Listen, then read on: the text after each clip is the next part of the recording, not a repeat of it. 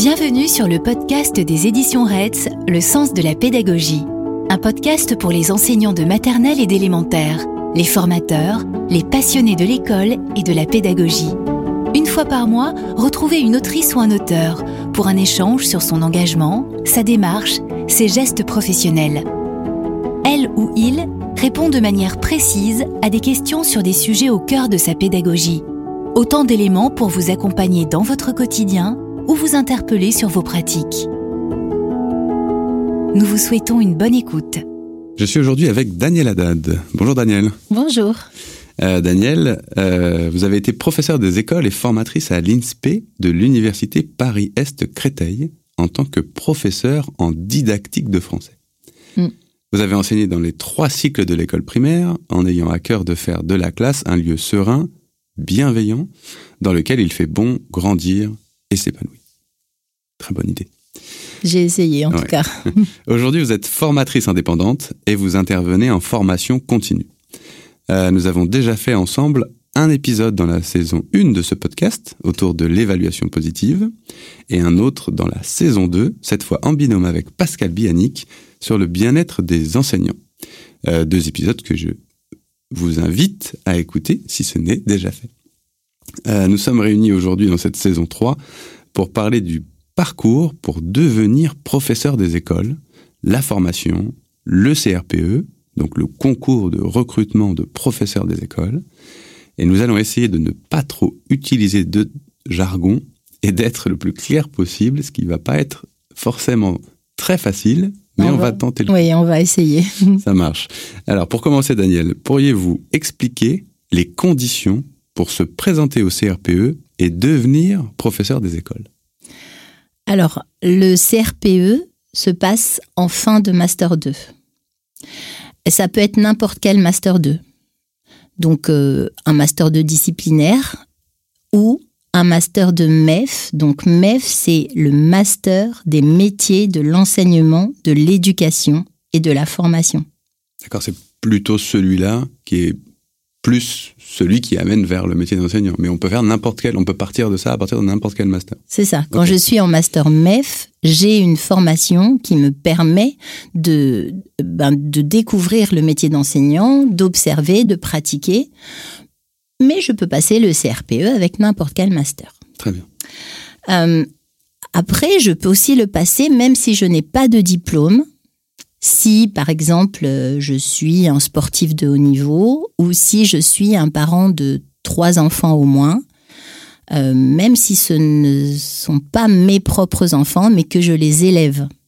D'accord. Et il y a d'autres conditions aussi, et en fait, il y a vraiment euh, toutes les informations nécessaires sur le site de, du gouvernement qui est euh, devenirenseignant.gouv.fr. Et là, vraiment, tout est détaillé, les conditions, la façon de passer le CRPE, les parcours et, les, et tout, en fait. Vraiment tout. Très bien. Bon, le nom du site est assez clair. Oui. Devenir enseignant.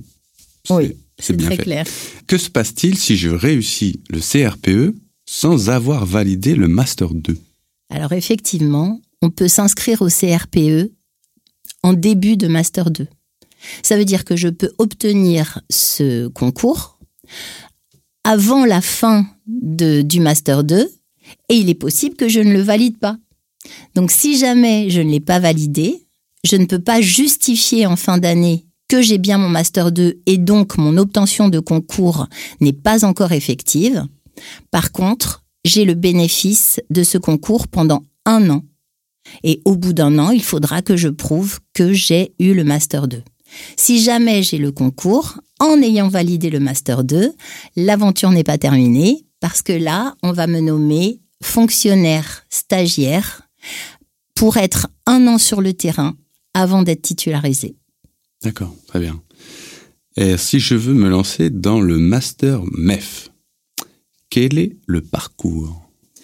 Alors, il y en a plusieurs ah. parcours, hein. vraiment beaucoup de parcours. Et d'ailleurs, euh, tout est bien indiqué euh, sur le site en question, hein, devenirenseignant.gouv. Euh, donc, si je veux me lancer dans le Master MEF, j'obtiens une licence, une licence 3. Et ensuite, j'ai quatre semestres à valider. Deux semestres en M1 et deux semestres en M2. Pendant que je suis en Master 1 et en Master 2, j'ai des unités d'enseignement à valider. Donc ces unités d'enseignement euh, me permettent d'avoir des compétences, de développer des compétences au niveau de la didactique, au niveau des connaissances, au niveau des savoirs. Je vais faire de la recherche aussi. Et, tout ça, ça va me permettre euh, d'acquérir une posture d'enseignant. Parfois, on pense que tout n'est pas très utile parce que on voit pas vraiment à quoi ça sert, mais en fait, c'est un ensemble. Et si je n'ai que la didactique sans les éléments de recherche ou sans des savoirs fondamentaux, je peux ne pas comprendre ce que je mets en place et ne pas savoir ce qui fonctionne, pourquoi ça fonctionne et ce qui ne fonctionne pas, pourquoi ça ne fonctionne pas. Hmm. Donc c'est vraiment important et ça la didactique se fait et en cours et sur le terrain, parce que dans chaque semestre, il y a des stages. Donc c'est une formation qui allie la théorie à la pratique, et ça c'est vraiment intéressant. Enfin, à mon sens, mmh. c'est vraiment intéressant. Euh, donc il y a plusieurs modalités de stage. Dès le M1, sachant que dans certains parcours, il y a aussi des modalités de stage dès la licence 2, selon le parcours qu'on choisit, selon le cursus. Et donc, euh, en L2 et en L3, si jamais mon cursus me le permet, je suis en stage d'observation et de co-intervention, donc ça me prépare à être face aux élèves. Euh, c'est pour euh, intervenir dans certains dispositifs, donc si je suis en licence 2 et en licence 3 et que je fais des stages d'observation et de co-intervention pour participer à certains dispositifs, quand j'arrive en master 1, je peux euh, avoir un statut d'aide, d'éducation en pré-professionnalisation. Ça veut dire que quand je serai en M1, avec ce statut, je serai en stage pendant 12 semaines en responsabilité totale. Donc en classe, directement. Sans personne avec moi, que moi et mes élèves. Ok. Maintenant, euh, si je n'ai pas fait ce parcours en licence 2 et 3, quand j'arrive en master 1, je suis en master 1, normal, et là j'ai des stages d'observation et je suis en stage de pratique accompagnée en master 2. Si jamais je suis lauréat euh, du CRPE, euh, ou alors que j'ai déjà un diplôme euh, équivalent, ou alors que je suis dispensée de diplôme, alors à ce moment-là, je, suis un étudiant, fonctionnaire, stagiaire, et je suis en alternance. En alternance, c'est-à-dire à mi-temps en cours à l'INSPE et à mi-temps sur le terrain en responsabilité totale. Mais si jamais je suis en M2 MEF et que je ne suis pas encore lauréat du CRPE, alors là, je fais comme en Master 1. Je suis en stage d'observation et de pratique accompagnée. En tout cas, il y a plusieurs parcours et dans la plupart des parcours, à un moment donné, on est sur le terrain. Parce que c'est quand même l'essentiel, enfin l'essentiel, non, puisque c'est 50-50 euh, dans certains cas, etc. Mais c'est une partie très importante de ce pourquoi on est dans ce cursus, c'est qu'à un moment donné, il faut qu'on soit face à des élèves et qu'on pratique euh, l'enseignement. Si je suis que dans la théorie, je vais rester euh, sur mes représentations initiales du métier d'enseignant, euh, peut-être avec beaucoup de d'images d'épinal. Oui, des fantasmes ou ce genre de choses. et au final, quand je me retrouve devant des élèves, ben là, je touche la réalité du doigt et c'est peut-être là que je me dis, est-ce que c'est vraiment ça que j'ai envie de faire? Mm-hmm.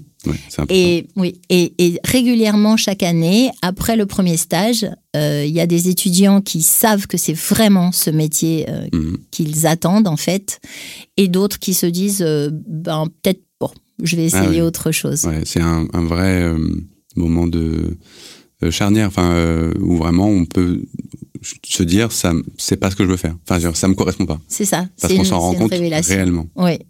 Alors tu as parlé de pratique. Mm-hmm. cette pratique on est bien d'accord elle peut être accompagnée ou pas. Et, c'est vraiment une grosse différence à Oui. faire. C'est pas du tout la même chose quand je Mhm. suis en responsabilité pleine et quand je suis euh, avec quelqu'un dans la classe qui va peut-être venir à mon secours à un moment donné, ou en tout cas qui va me faire un retour et une Mhm. analyse de, de ma posture, de ma façon de m'adresser aux élèves, des gestes professionnels qui, qui sont en train de naître. Euh, c'est pas le même enjeu Bien sûr, ouais. c'est pas les mêmes choses que je vais apprendre. Ouais, c'est normal. Et en, res- en responsabilité pleine, on peut quand même interroger ses pairs, on peut quand même poser des questions, mais personne nous a observé en pratique. Donc c'est quand même pas voilà. exactement la même chose. Il- je vais être observée Mhm. à certains moments parce que euh, quand je suis en responsabilité, euh, j'ai des visites de formateurs. Donc euh, ça peut être des formateurs de l'INSPE, ça peut être des formateurs terrain comme les maîtres formateurs qui sont en classe, ça peut être des conseillers pédagogiques. Et là, j'ai le retour de la séquence ou de la période pendant laquelle ils m'ont observé. Hmm. Et c'est important, ce n'est pas aussi euh, fréquent en fait que euh, quand je suis en stage de pratique accompagnée, parce que la différence aussi qui est fondamentale, c'est qu'en stage de pratique accompagnée, on m'aide à préparer ma séquence d'enseignement. Alors que quand je suis en responsabilité, bien sûr, je vais avoir des cours à l'INSPE qui vont me permettre de préparer ma classe, mais je dois préparer deux jours pleins. Mhm. Alors qu'en pratique accompagnée, je prépare une séquence, voire une séance seulement. Alors, une séquence d'enseignement, c'est euh, vouloir atteindre un objectif avec plusieurs étapes progressives. Une séance, c'est une étape de la séquence. Donc, quand je suis en pratique accompagnée, si je prépare une séquence, eh bien, je vais avoir plusieurs séances à préparer et je vais en mettre une en œuvre, mais je saurai dans quel contexte elle est. Alors que je peux aussi très bien préparer une seule séance euh, en sachant ce qui s'est fait avant et sans avoir trop de vision sur ce qui va se faire après. Je vois. Alors, cette formation donne donc à la fois un statut d'étudiant et d'enseignant. Euh, des conseils pour s'organiser?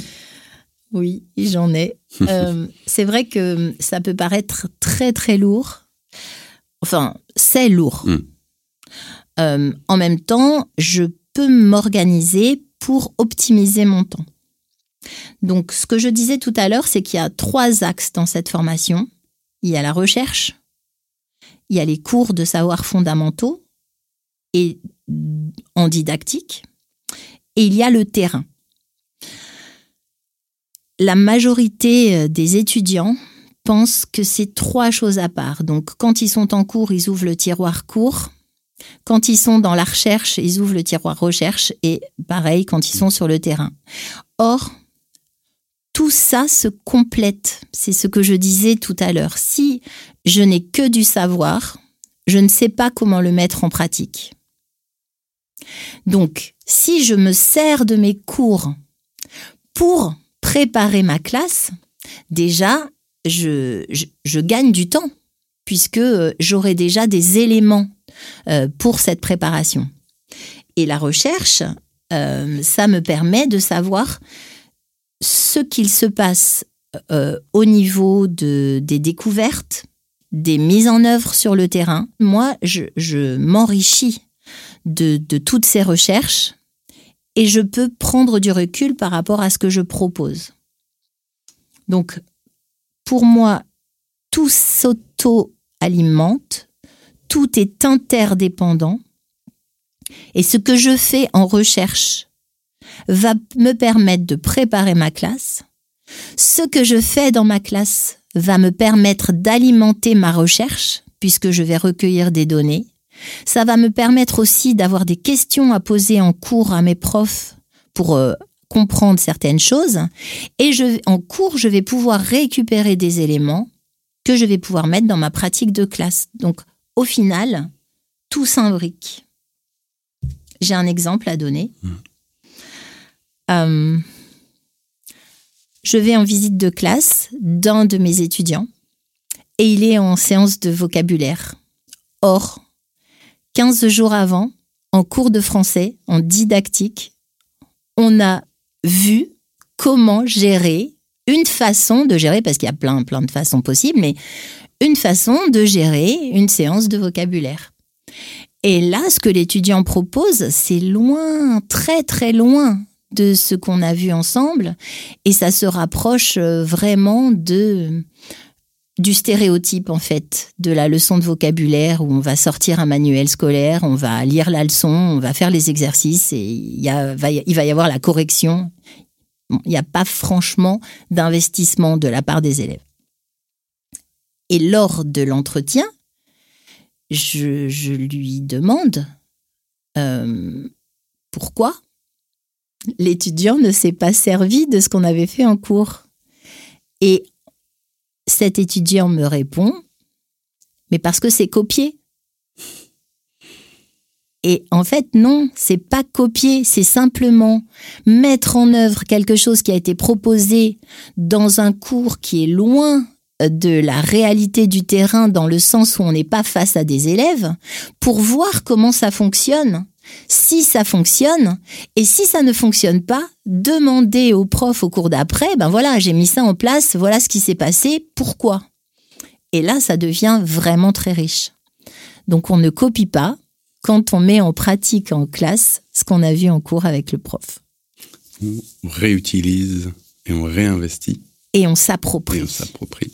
Et on ne fait que ça, parce qu'on n'est pas tout le temps en train de réinventer la pédagogie. Euh, non, non. Aussi. L'idée, c'est vraiment que tout prenne un sens dans cette formation, qu'on prenne tout ce qu'il y a à apprendre et que ce sens nourrisse la motivation qu'on a au départ quand on a envie de s'engager dans cette voie. Euh, pour moi, euh, bah, ma motivation, c'est de tout mettre au service de mes élèves donc tout ce qu'on me donne, j'essaye tout de suite de réadapter euh, au terrain. Hmm. Ce qui me paraît être une bonne motivation. Hmm. Euh, justement, comment faire euh, sur le terrain quand on est en observation ou en pratique accompagnée et qu'est-ce que ça veut dire exactement? Quand je suis en observation, j'observe, c'est normal. et donc, a priori, je suis dans la classe et je regarde ce qui se passe. Sauf que euh, si je ne sais pas quoi regarder, eh bien, il y a tellement d'informations que je ne vais pas forcément retenir ce qui va me servir. Donc l'idée, c'est d'arriver avec euh, des objectifs d'observation, que ce soit les gestes professionnels de l'enseignant, les interactions entre élèves, entre le prof et l'élève, euh, comment il gère le temps, comment il s'organise, euh, comment euh, il se positionne, quelle est sa posture, comment il gère sa classe, quel dispositif il met en place, quel matériel il utilise, il met à la disposition des élèves. Tout ça, c'est énorme. Donc, il va falloir que je choisisse. Souvent, quand on est en observation, on est à plusieurs. On est plusieurs étudiants dans la même classe. Ça veut dire que on a le choix de s'organiser et de se répartir les axes d'observation pour ensuite euh, faire une mise en commun ou alors de décider d'observer la même chose pour euh, confronter ensuite ce qu'on a observé. Je ne suis pas obligée de rester assis euh, tout au long de la matinée, voire de la journée. Je peux très bien avoir une vision d'ensemble en étant assis au fond de la classe et je peux aussi zoomer, en faire un travelling avant en me déplaçant, en allant regarder ce qu'un élève est en train de faire, comment il est en train de le faire, euh, comment s'organise le groupe de travail qui est là. Je peux même m'asseoir à côté d'un élève ou avec un groupe, toujours pour observer. Euh, donc en fait, je dois comprendre les choix du professeur des écoles de la classe dans laquelle je suis, et je vais pouvoir faire le choix de m'appuyer sur ce que j'observe pour ma pratique future ou de questionner ce que j'observe parce que pour moi, pour ma personnalité, pour mes valeurs, ça n'a pas l'air de correspondre. Donc je ne prends pas tout hmm. comme quelque chose de vrai parce qu'en en fait, il y a autant de possibilités que de profs. Il faut que je travaille mon esprit critique, en fait, et que je prenne beaucoup de recul et Hmm. que je réfléchisse tout le temps. Euh, maintenant, euh, quand je suis en pratique accompagnée, d'abord j'observe parce que il faut que je m'adapte euh, à l'enseignant, à la classe et que je comprenne ce que je vais peut-être devoir reproduire pour garder un peu de lien entre ce que fait le prof et ce que je vais faire moi. Donc comme je disais tout à l'heure, je vais préparer un dispositif pédagogique. Je peux le préparer seul ou avec euh, les, les collègues qui sont avec moi en, en pratique accompagnée. Euh, ensuite, je peux le proposer au professeur qui va m'accueillir. Je peux aussi le préparer avec lui. Ça, ça va dépendre. Euh, en, ça peut aussi se préparer en cours à l'INSPE. Au final, on n'est pas tout seul. Hmm. On peut avoir une part de réflexion individuelle, mais en général, euh, on va être soit avec les, les autres étudiants, soit avec euh, le professeur qui nous accueille, soit avec les profs de l'INSPE. Et ensuite, je prends la classe sur la séance que j'ai préparée, avec tout le monde au fond de la classe, c'est-à-dire le professeur des écoles qui nous accueille et les autres étudiants qui sont dans la même classe en pratique accompagnée. Je fais le cours et à la fin, j'ai le retour euh, de ceux qui m'ont observé. Et l'idée, c'est que je prenne des notes pour euh, pouvoir être content déjà de ce que j'ai réussi à faire euh, et remédier pour progresser. Le plus important, je pense, c'est ma propre perception de ce que j'ai fait. C'est vraiment intéressant de commencer par une autocritique, Mm. sachant que je commence toujours par ce que j'ai réussi à faire. C'est mieux, l'évaluation positive. Toujours. en fait, euh, c'est ça donne du courage parce Mhm. que je sais que je pars pas de zéro. Je généralise rien. Je dis pas oh, je suis nul. Non, ça n'existe pas ça. J'ai forcément réussi quelque chose. Mhm. Et même si je crois que j'ai rien réussi, ben, j'ai déjà osé être face à la classe et j'ai déjà réussi à préparer quelque Mhm. chose. Donc je commence par dire ce que j'ai perçu euh, de, de bon. Après, je peux me dire, euh, bon, là, il y a peut-être quelque chose à faire. Et j'écoute les conseils de mes pairs. Mm. Que je sois en observation ou en pratique accompagnée, j'ai besoin d'avoir une posture qui me rendra crédible aux yeux des élèves. Parce que euh, ce n'est pas parce que je n'ai pas la responsabilité de la classe qu'on ne me voit pas rentrer dans la classe. Et donc les élèves, ils sont toujours euh, friands de savoir qui est la personne euh, qui arrive, qui est cette nouvelle personne. Euh, ils ont envie de tester, de mesurer, d'évaluer. Ils ont envie peut-être d'avoir des acquaintances avec cette nouvelle personne.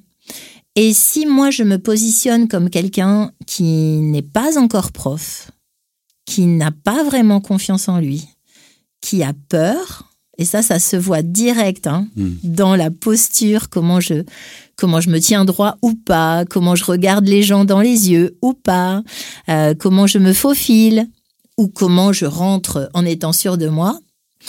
Euh, eh bien, quand je prendrai la classe, ça s'en ressentira tout de suite. Mm. Et c'est important vraiment euh, de faire la différence entre euh, je suis enseignant référent et je suis crédible quand j'enseigne devant la classe euh, dans laquelle je suis rentrée en tant qu'observateur. Ou alors, euh, je peux me positionner comme le grand frère, la grande sœur, euh, et ça va être plus compliqué. Mhm. Donc c'est quand même une.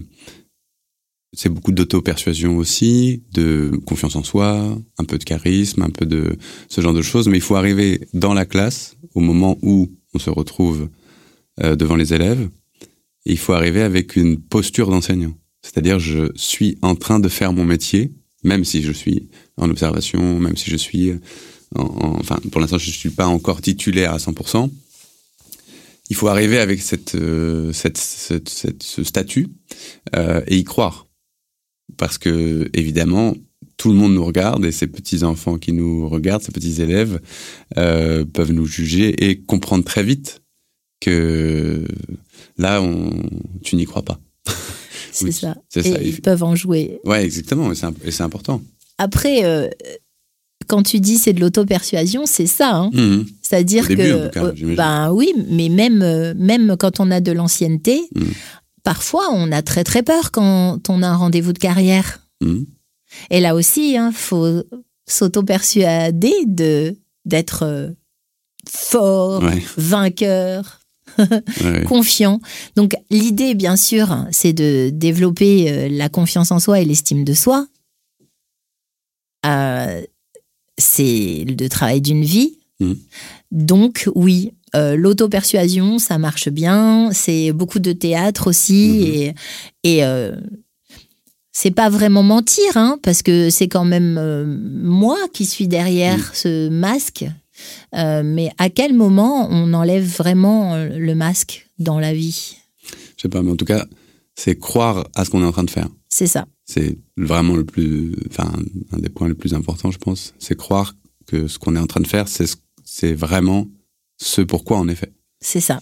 Et, et se sentir légitime, c'est ce qui est le plus dur. Oui, bien sûr. Et c'est normal que dans les premiers temps, en tout cas là, dans le cadre des enseignants, enfin des, pardon, des, des étudiants qui sont aussi enseignants en même temps, c'est normal que dans les premiers temps, ce soit difficile et euh, que ça prenne justement euh, du temps à, à devenir vrai.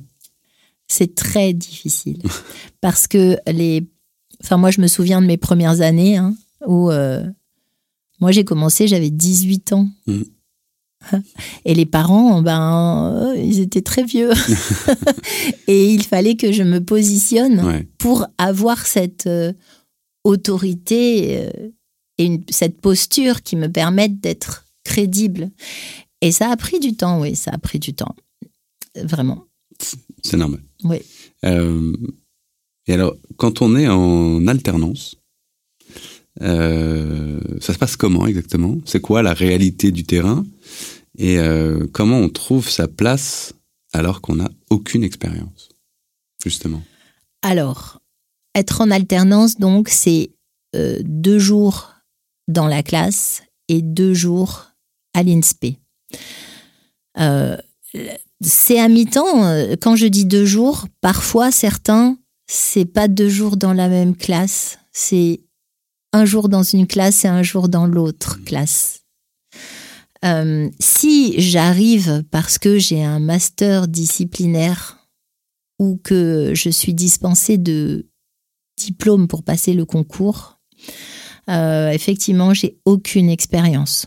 Maintenant, si je suis en master MEF et que je suis en alternance parce que j'ai déjà validé mon master 2 mais que je n'ai pas obtenu le concours et que je réitère par exemple, alors euh, là j'ai déjà une expérience puisque j'aurais fait les stages d'observation et de pratique accompagnée. Euh, la réalité du terrain quand je suis en alternance, c'est que j'ai un vrai travail de prof à plein temps en fin de compte. Et que je dois préparer ma classe. Préparer sa classe, c'est euh, le nerf de la guerre. Si j'arrive en improvisant, parce que tout est dans ma tête, je sais que je vais à l'abattoir. Mm. Euh, les enfants ont besoin de savoir qu'ils sont conduits par quelqu'un euh, qui sait où il les emmène. Et en tout cas, pour ma part, plus je sais ce que je vais faire et enseigner et comment je vais le faire et comment je vais l'enseigner, euh, plus je me sens forte et donc moins j'ai besoin de mettre un masque. Voilà. Donc ça veut dire que j'ai beaucoup de travail, hein, puisque euh, d'un côté j'ai les cours à l'INSPE plus euh, les, les unités d'enseignement à valider, et de l'autre côté j'ai la préparation de classe. Mais comme je l'ai dit tout à l'heure, je peux tout réunir pour avoir une force. Euh, L'autre réalité, à part la préparation de classe, c'est l'intégration dans une équipe. Quand j'arrive dans une équipe, je ne me sens pas forcément légitime puisque je suis encore étudiant. Et là aussi, euh, mon positionnement va faire que je suis intégrée ou je me sens un petit peu à la marge. Je pense que j'ai une grande part de responsabilité. Euh, à moi peut-être euh, d'aller vers les gens, de, leur poser des questions, d'écouter euh, les réponses. À moi aussi d'être force de proposition et d'ouvrir la porte de ma classe et, et, de proposer un travail en équipe. C'est encore donc un challenge. Donc premier challenge, préparation de classe sur deux jours pleins euh, en plus des cours à l'INSPE, sachant que parfois c'est la préparation de deux classes différentes et des fois de deux niveaux différents.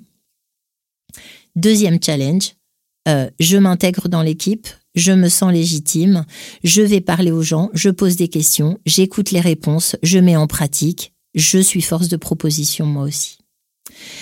Et troisième challenge, euh, le contact avec les enfants. Donc, mon positionnement dans ma classe, euh, avec euh, ben, tout ce qui tourne hein, autour de la préparation. Parce que ok j'ai préparé c'était bien joli bien propre sur une feuille.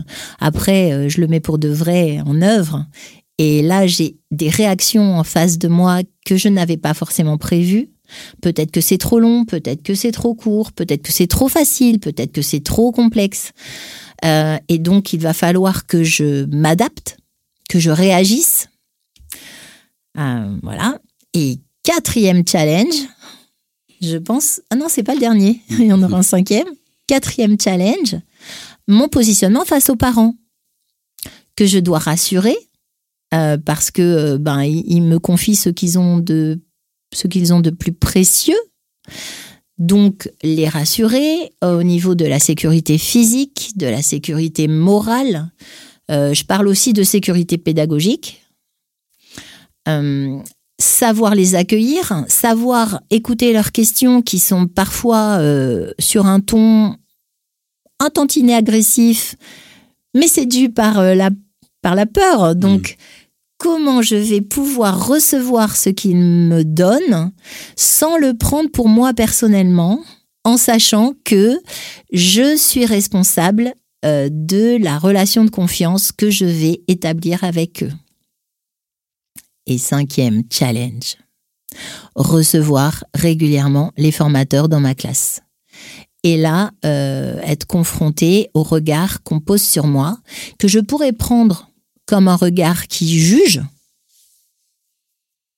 mais au final, que je peux prendre et que je devrais prendre comme un regard qui me conseille. Et entre, enfin, la différence est maigre, hein, c'est juste ma perception des choses mmh. qui va faire que ce qu'on me dit, je vais le percevoir comme un jugement, ou ce qu'on me dit, je vais le percevoir comme un conseil pour progresser. Donc c'est bien chargé. Oui, bah, tout est une question de positionnement. Euh, comment on a envie de se positionner face à ces cinq euh, challenges et euh, comment on se sent par rapport à cette position.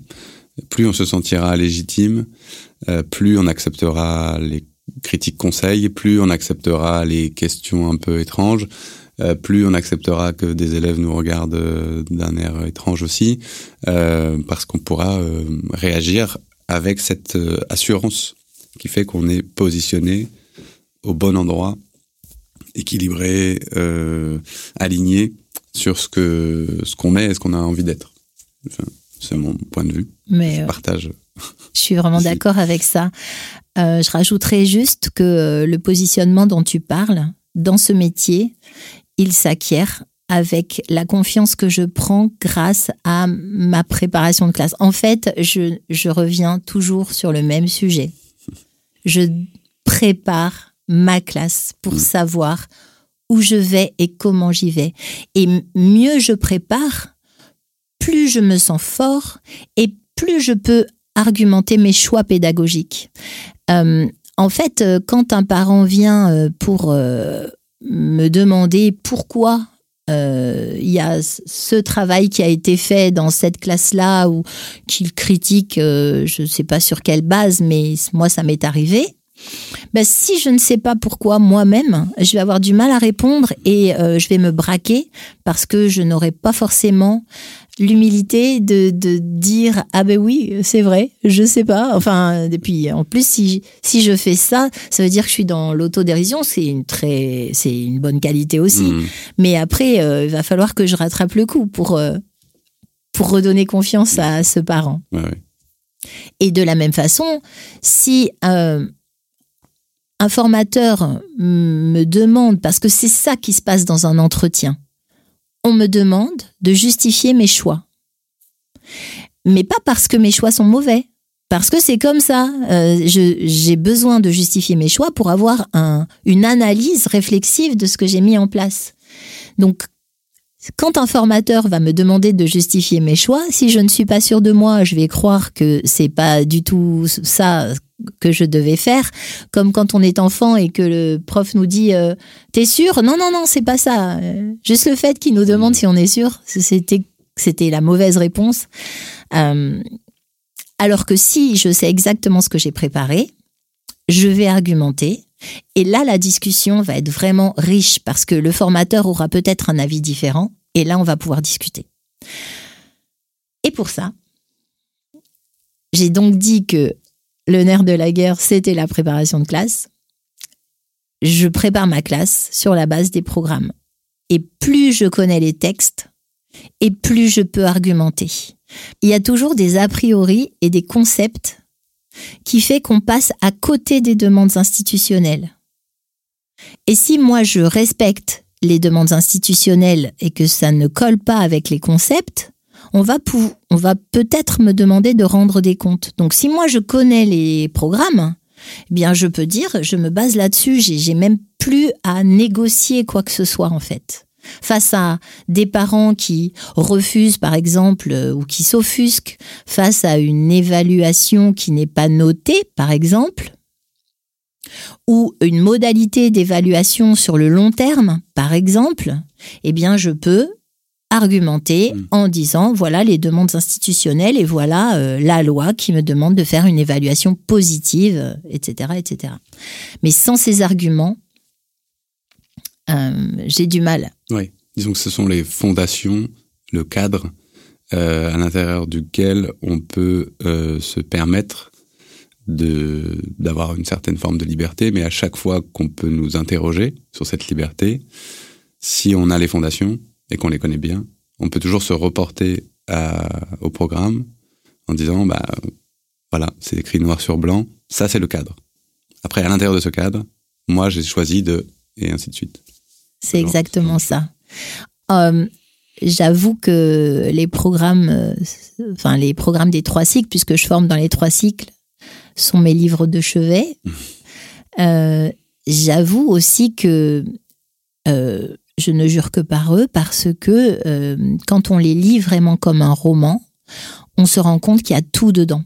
Il y a euh, de la didactique, il y a des outils, il y a des modalités de travail, il y a des progressions, il y a des conseils et euh, vraiment, ils sont très précieux pour moi.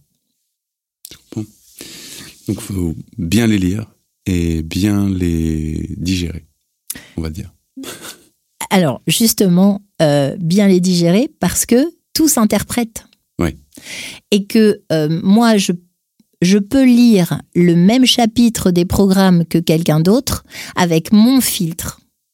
Et oui, j'aurai le même cadre, mais moi, je l'aurais interprété autrement.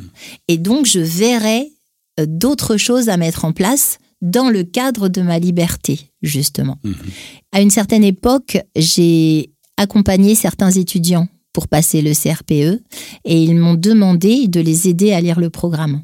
Donc pour les aider, euh, j'ai proposé une série euh, d'une cinquantaine de vidéos euh, pendant lesquelles je lis les programmes en disant comment moi je les interprète. Et donc sur ces 50 vidéos, il y a l'introduction des programmes des trois cycles, tout mobiliser le langage dans toutes ses dimensions pour la maternelle. Et pour le cycle 2 et 3, il y a un mélange pour voir quand même tous les domaines du français. Ok. Une aide précieuse. Une aide précieuse. Alors justement, euh, euh, quels conseils euh, pouvez-vous donner aux étudiants qui sont en binôme en classe, ceux qui s'entendent parfaitement et ceux qui malheureusement n'y arrivent pas Donc on est en binôme en classe quand on est en alternance. Mhm. En fait, euh, c'est si on parle de, du début de carrière, parce mm. que parfois, quand on a de l'ancienneté, on est aussi en binôme en classe parce qu'on est à mi-temps. Mm, ça m'est arrivé plusieurs fois. Mm-hmm. Euh, quand on est en binôme, on pourrait croire que euh, on doit s'entendre, que c'est une obligation. Mais c'est dur parce que on est humain et qu'on a chacun une personnalité. Euh, alors si ces personnalités ne sont pas vraiment compatibles, euh, c'est important de faire la part des choses et de se dire qu'on est là pour les élèves. C'est toujours la motivation de base que j'ai, c'est je suis au service des élèves. Donc je peux très bien ne pas m'entendre avec mon binôme, ça reste personnel, mais au niveau professionnel, c'est important que je fasse la part des choses et que je communique.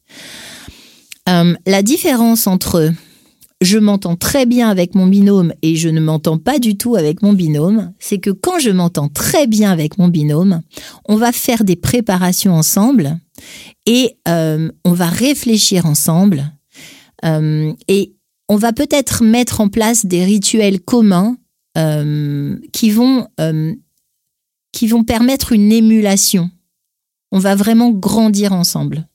Et c'est précieux. En même temps, c'est pas parce que je m'entends très bien avec mon binôme que je dois absolument faire ce qu'il fait et comme il le fait, puisque j'ai ma personnalité et ma liberté pédagogique. Euh, en plus, je suis à mi-temps, donc imaginons, je suis en classe euh, le lundi, le mardi. Si jamais je suis exactement ce qu'il fait, il faut que j'attende le vendredi soir pour savoir ce qu'il a fini, pour pouvoir le week-end préparer ma classe du lundi. Et c'est un peu dérangeant parce que je n'ai pas de vision à long terme. Si on se partage les domaines euh, ou, les, ou les attendus de fin de cycle, par, par exemple, alors même si on communique vraiment beaucoup, eh bien, moi, je sais que je peux préparer une séquence que je vais mettre en œuvre deux jours par semaine et mes élèves m'attendront pour continuer cette séquence et ils sauront que je suis la référente de euh, ce domaine ou de cette de fin de cycle ou de ce dispositif, par exemple. Ce qui fait que on s'entend bien, on discute, on réfléchit, on prépare ensemble et en même temps, on reste autonome. Quand je ne m'entends pas avec la personne, je peux faire exactement pareil, il y a l'émulation en moins.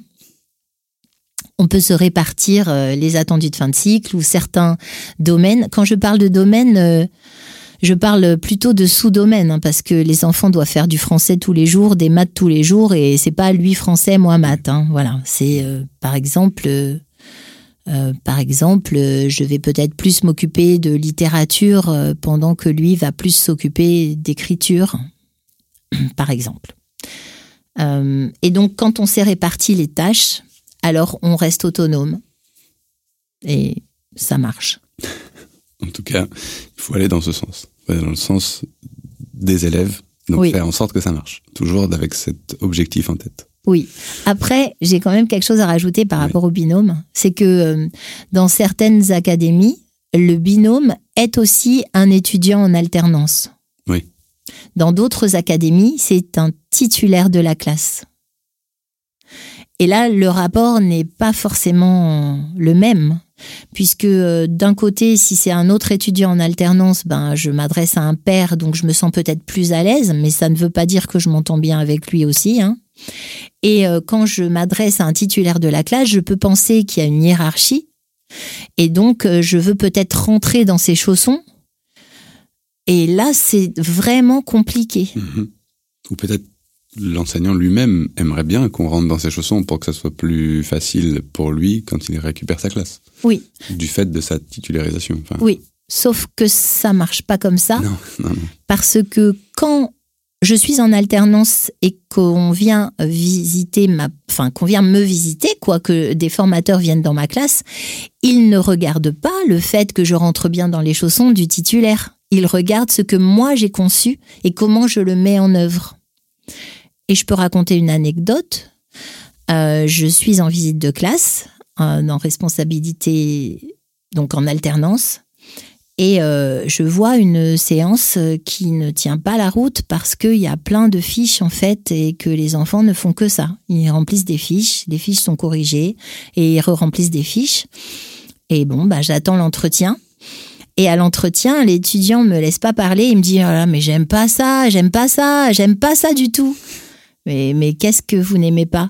Non, mais je donne des fiches à longueur de journée. Moi, ça, ça me plaît pas. En plus, j'ai préparé des séquences et je peux même pas les mettre en œuvre. Mais, mais pourquoi?